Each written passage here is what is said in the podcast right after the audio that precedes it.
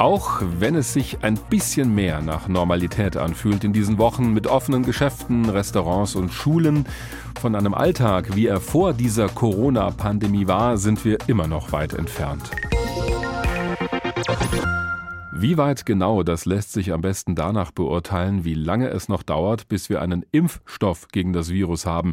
Vielleicht in einem Jahr, vielleicht sogar schneller. Dann muss aber erstmal entschieden werden, wie dieser Impfstoff verteilt wird auf der Welt, so dass nicht nur die reichen Länder davon etwas haben, sondern möglichst alle. Darüber berät heute die Weltgesundheitsorganisation WHO auf ihrer Jahreshauptversammlung. Eine Resolution, die auch von der Europäischen Union unterstützt wird, fordert zum Beispiel Patentregeln. Damit wäre es überall auf der Welt möglich, einen Impfstoff herzustellen. Den müssten wir aber erstmal haben dafür. Da werden zwar gerade mehr als 100 mögliche Wirkstoffe getestet, aber nur wenige davon sind schon so weit, dass es auch in klinische Studien gehen kann damit, dass sie also an Menschen ausprobiert werden können. Unsere Wissenschaftsredakteurin Angelika Fey hat sich einen Überblick verschafft. Wir haben vorhin miteinander gesprochen. Bei uns in Hessen ist ja der Virologe Stefan Becker von der Universität in Marburg beteiligt an einem Projekt. Da ging es jetzt einen ordentlichen Schritt voran. Was genau ist denn da erreicht worden? Sie haben es geschafft, einen Impfstoff so weit zu entwickeln, dass er jetzt für klinische Studien produziert werden kann, also eben für die Tests mit Freiwilligen. Und diese Tests können dann möglicherweise im September losgehen. Beteiligt sind an dem Projekt mehrere Kooperationspartner, die dann Hand in Hand arbeiten. Da ist zunächst das Deutsche Zentrum für Infektionsforschung, das die ganze Sache koordiniert. Und dann machen drei Universitäten mit. An der Uni in München ist der Impfstoff entwickelt worden. Die geplante klinische Studie soll am Universitätsklinikum Hamburg-Eppendorf geleitet werden und die Überprüfung, ob der Impfstoff auch wirkt, also ob die Studienteilnehmer nach der Impfung auch wirklich Antikörper gegen das neue Coronavirus im Blut haben. Das findet an der Uni Marburg statt im Labor vom Virologen Stefan Becker. Und dazu kommt dann noch das Unternehmen IDT Biologica in Dessau, das den Impfstoff in den nächsten drei Monaten produzieren soll, damit er dann eben rechtzeitig für die klinischen Studien auch fertig ist. Das heißt, im September geht es dann los mit diesen Versuchen an Freiwilligen? So ist es von den Projektpartnern geplant. Es gibt aber noch eine kleine Einschränkung. Solch eine Studie muss natürlich geprüft und zugelassen werden, damit möglichst sichergestellt ist, dass die Testpersonen nicht zu Schaden kommen.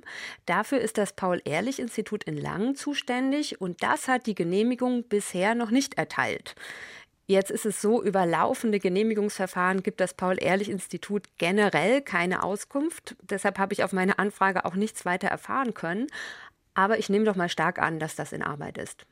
Jetzt gibt es verschiedene Möglichkeiten, einen Impfstoff zu entwickeln. Um welche Art von Impfstoff geht es denn bei diesem deutschen Kooperationsprojekt? Das ist ein sogenannter Vektorimpfstoff. Dabei wird ein anderes Virus als Träger oder Plattform benutzt. Impfvirus nennt man das dann. Und das kombinieren die Forscher mit Teilen vom neuen Coronavirus.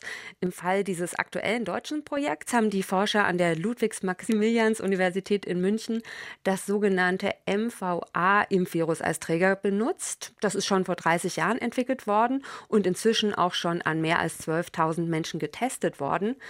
Das heißt, man weiß schon viel darüber, wie es wirkt. Und auf der Basis dieses MVA-Impfvirus ist auch schon erfolgreich ein Impfstoff gegen das MERS-Coronavirus entwickelt worden. Dieser Impfstoff ist gerade auch schon in der klinischen Testphase.